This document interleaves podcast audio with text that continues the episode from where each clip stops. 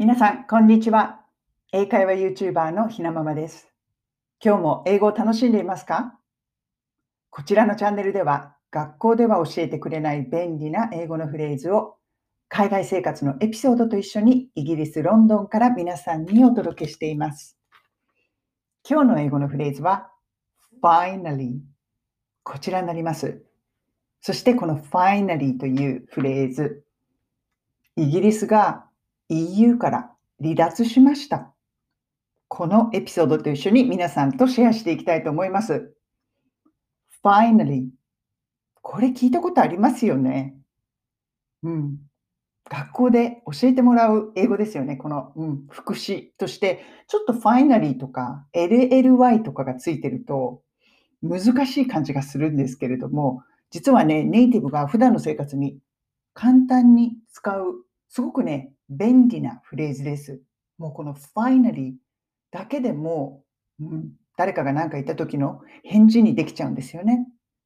で、これ意味としては、やっととか、うん、まあ、ファイナル、ファイナルというのは終わり、最終的にっていうことですよね。それが副詞になって、あ、やっと最終的にそういう意味合いになります。例文を挙げると、このような一文になります。He's finally married. この一文。これが He is finally married. married っていうのは結婚したっていうことなので、彼やっと結婚したね。そういうことになります。だから、するだしないだ、なんだ、うじゃうじゃ言ってたのに、やっとあの人結婚したよね。という場合、He's married っていうよりも、He's finally married. やっとって、ファイナリー入れると、そのニュアンスがすごくよく伝わりますよね。とかこれ、ファイナリーだけでも使えちゃう。例えば、I heard that he got married.I heard that he got married. って誰かが言ったら、Oh, finally! こういう感じ。そうすると、まあ、A さんが、I heard, 私聞いたよ、that he got married. あの人、彼結婚したって私聞いたんだって A さんが言ったら、それを聞いた B さんが、finally! あ、やっとこういう感じ？うん。だから、もう文章で書かなくても、もう finally だけでもいいんですよね。なかなか来なかった人、遅刻してた人が、やっと来て、あ、gosh, finally! やっと来たねっていう感じ？うん。すごくそのニュアンスが伝わる便利なフレーズです。とか、finally, I finished my homework. こういう言い方。finally, やっと I finished my homework.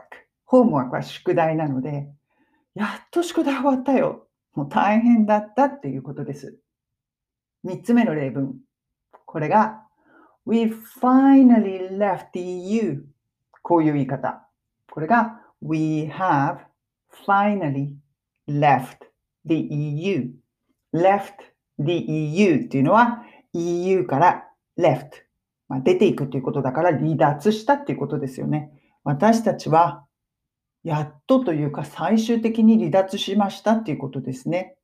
だからこのフレーズ、その話と、まあ、その話というかそのニュースをね、考えていたときにふと思いついたフレーズです。まあ、私は個人的には別に EU 離脱派じゃないんですけれども、国民投票でイギリスの離脱が決まってからもう3年とかになるのかな、もう何年経ったかも忘れちゃうぐらいダラダラ、ダラダラやってたんですよね。で、もうあのその間ずっと移行期間で離脱が決まっていたんだけれども、本当にしていた状態ではなかった。まだ EU の中に入っているのいるような状況でしたと。これが、まあ、去年の12月31日に離脱しましたよ。やっとっていうとちょっと私の考えとは違うんですけれども、すればいいと思ってなかったから。でも、もうダラダラやってて、まあ、離脱したいと思っていた人は、やっとできたねって思ってますよね。でもね、正直、すごく大切なニュースっていうか、ビッグニュースなのに、コロナのせいでみんな忘れちゃってるっていう感じですね。なんかどさくさに紛れて、ちゃちゃちゃっと離脱しちゃったみたいな 移行期間終わって、そういう感じがね、するんですね。だから途中で私、このままどさくさに紛れて離脱しないよとか言っても、誰も何にも言わないんじゃないかななんて思ってた時期があったくらい、もうこの離脱というビッグニュースがコロナの陰に隠れてしまった。そういう感じです。今のイギリス、そんな感じ。うん。でもまあ、こういう時に、やっと、finally として使えます。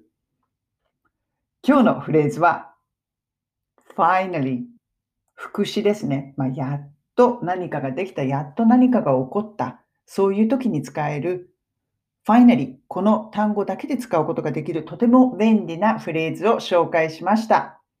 それでは皆さん、今日も素敵な一日をお過ごしください。